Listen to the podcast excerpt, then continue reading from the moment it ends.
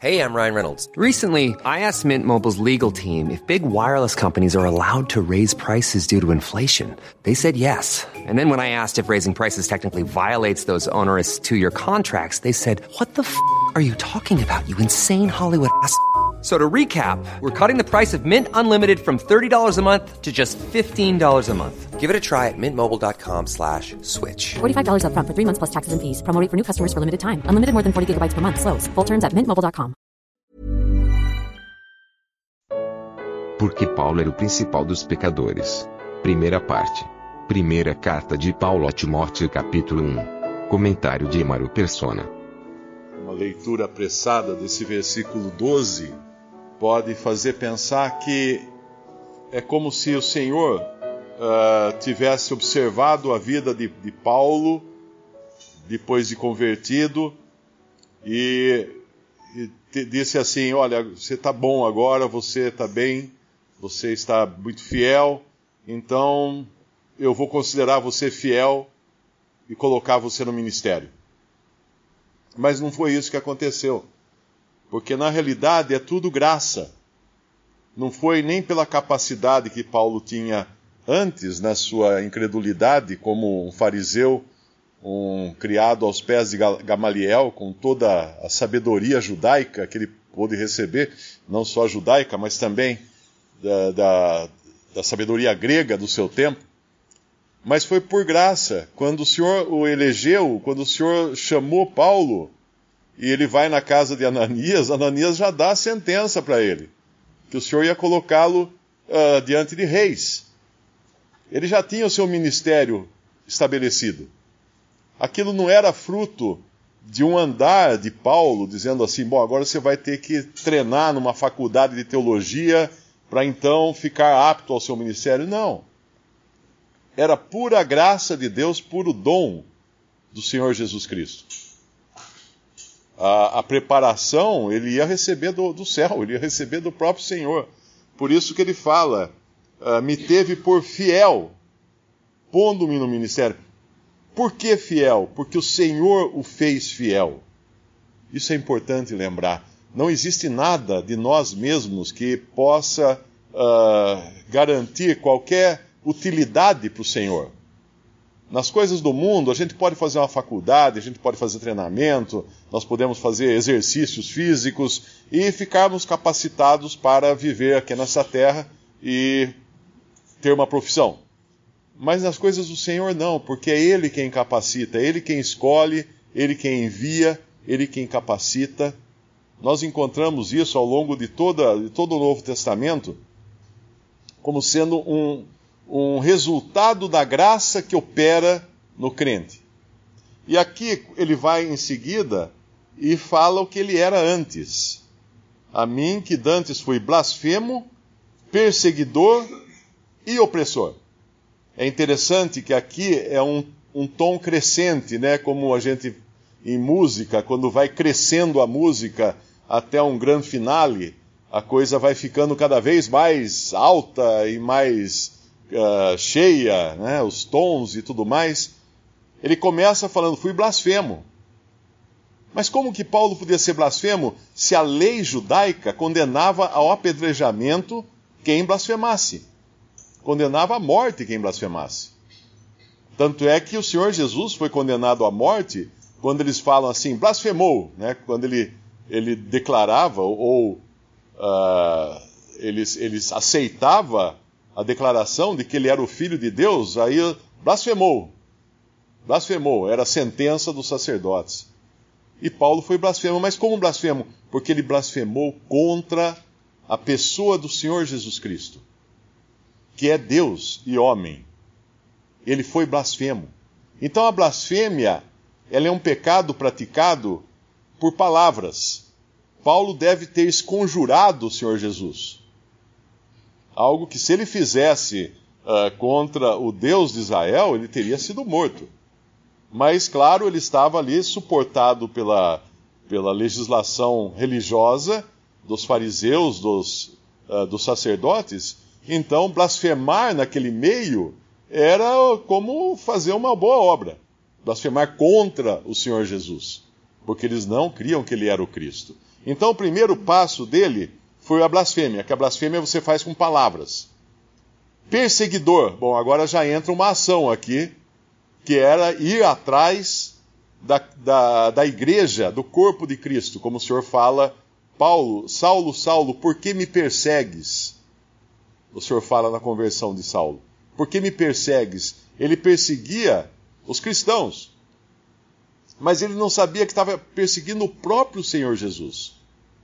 O corpo do Senhor, que é a cabeça do corpo nos céus. Porque me persegues. Então a perseguição já é uma ação. Mas essa ação ela leva a um, a um desfecho muito mais violento quando nós chegamos na terceira coisa que ele confessa ter sido: blasfemo, perseguidor e opressor. Agora vem o, o ato físico de oprimir, seja por cadeia, seja por tortura, e tortura naquele tempo não tinha, não tinha nem, politicamente correto, não tinha, como é que chama esses negócios de humanista, essas, essas coisas da ONU que protege para ninguém poder ser torturado, não tinha nada disso. A tortura comia solta naquele tempo. Como nós vemos depois, o próprio Paulo, na, eh, quantas vezes ele foi apedrejado, chicoteado, preso com os pés no tronco, e ele fez isso, ele tinha feito isso com os cristãos. Blasfemo, perseguidor e opressor mas alcancei misericórdia. Essa é a, essa é a, a nota aqui que muda tudo. Nós alcançamos misericórdia quando ainda estávamos na incredulidade. O Senhor é misericordioso para com o homem, não dando o que ele merece. E o Senhor hoje está sendo misericordioso com toda a humanidade, não dando o que os homens merecem. Por isso que as pessoas estão aí livres, soltas, andando, fazendo as maiores barbáries. O que é isso? Misericórdia. A misericórdia do Senhor cobriu Saulo no tempo em que ele era blasfemo, perseguidor e opressor da igreja. E assim sendo do próprio Senhor Jesus. Porque ele fala no versículo 13: Porque eu fiz ignorantemente na incredulidade. Então foi na incredulidade que ele obteve misericórdia para ser, vamos chamar assim, guardado ainda de um juízo. Mas aí entra uma outra coisa, que essa entra quando somos salvos. A graça de nosso Senhor superabundou. Versículo 14.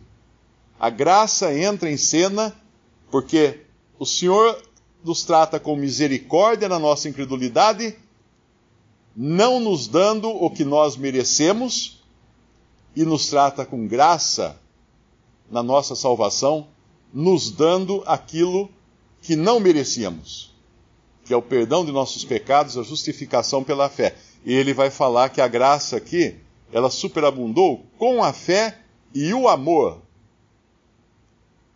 A graça só pode ser superabundante mediante a fé e amor. Que amor? Nosso amor? Não o amor que há em Jesus Cristo. Deus nos amou, nós amamos porque Deus nos amou primeiro. Que, que coisa magnífica essa, quando nós vemos que nada do homem pode ser aproveitado na sua salvação. Nada. E aqui nós, nós pegamos um. É como se Deus pegasse uma amostragem e dissesse assim: Eu vou pegar o pior de todos os homens. Mas alguém podia falar assim: Mas como o pior de todos os homens? Paulo fala que ele era um expoente na, na sua religião, ele era judeu de judeus quanto à lei, fariseu e etc, etc, etc. Uh, foi criado aos pés de Gamaliel e tal. Sim, mas ele era blasfemo, ele era perseguidor e era opressor de Cristo, ou dos cristãos que eram o corpo de Cristo. Então Deus pega agora esse homem, que é uma, uma amostra, uma amostragem perfeita do que existe de pior no homem. Porque quando a gente fala o que existe de pior no homem, inclua-se aí a religião. A religião no homem faz parte das, das ruindades que o homem tem.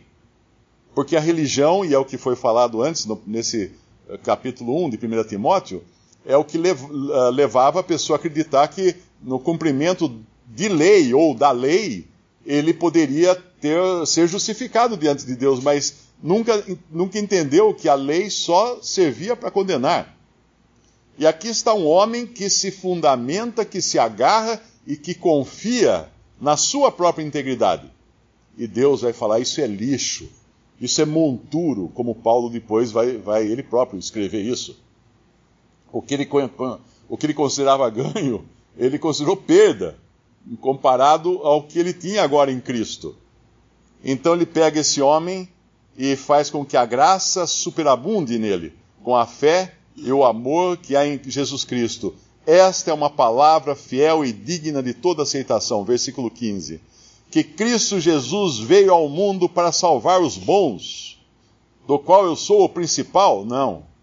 Cristo Jesus veio ao mundo para salvar os religiosos? Não. Cristo Jesus veio ao mundo para salvar os pecadores. E se nós pensarmos que um dia Pedro negou o Senhor Jesus, fala assim, que horrível Pedro, né? Negou o próprio Senhor? Sim, negou o Senhor. Ruim, péssimo. Mas Paulo fez pior do que Pedro. Então Paulo pode ser considerado um exemplo melhor da abundância da graça do que qualquer outra pessoa em todas as escrituras ou em todo o mundo, porque ele próprio fala: Eu sou o principal. Eu sou o principal. Não só o principal pecador, porque ele perseguiu, ele blasfemou contra o nome de Jesus, ele, ele perseguiu uh, os membros do corpo de Cristo, ele oprimiu os membros do corpo de Cristo, mandou para a morte, para a tortura, para serem comidos por feras nas arenas, e aqui ele está agora falando: Eu sou o principal. E a graça foi abundante para com ele.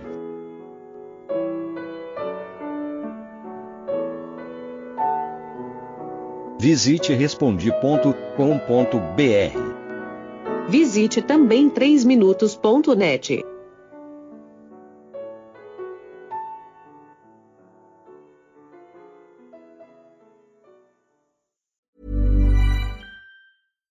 deserves the best, and there's no better place to shop for Mother's Day than Whole Foods Market. They're your destination for unbeatable savings, from premium gifts to show-stopping flowers and irresistible desserts. Start by saving 33% with Prime on all body care and candles. Then get a 15-stem bunch of tulips for just $9.99 each with Prime. Round out Mom's menu with festive rosé, irresistible berry chantilly cake, and more special treats. Come celebrate Mother's Day at Whole Foods Market.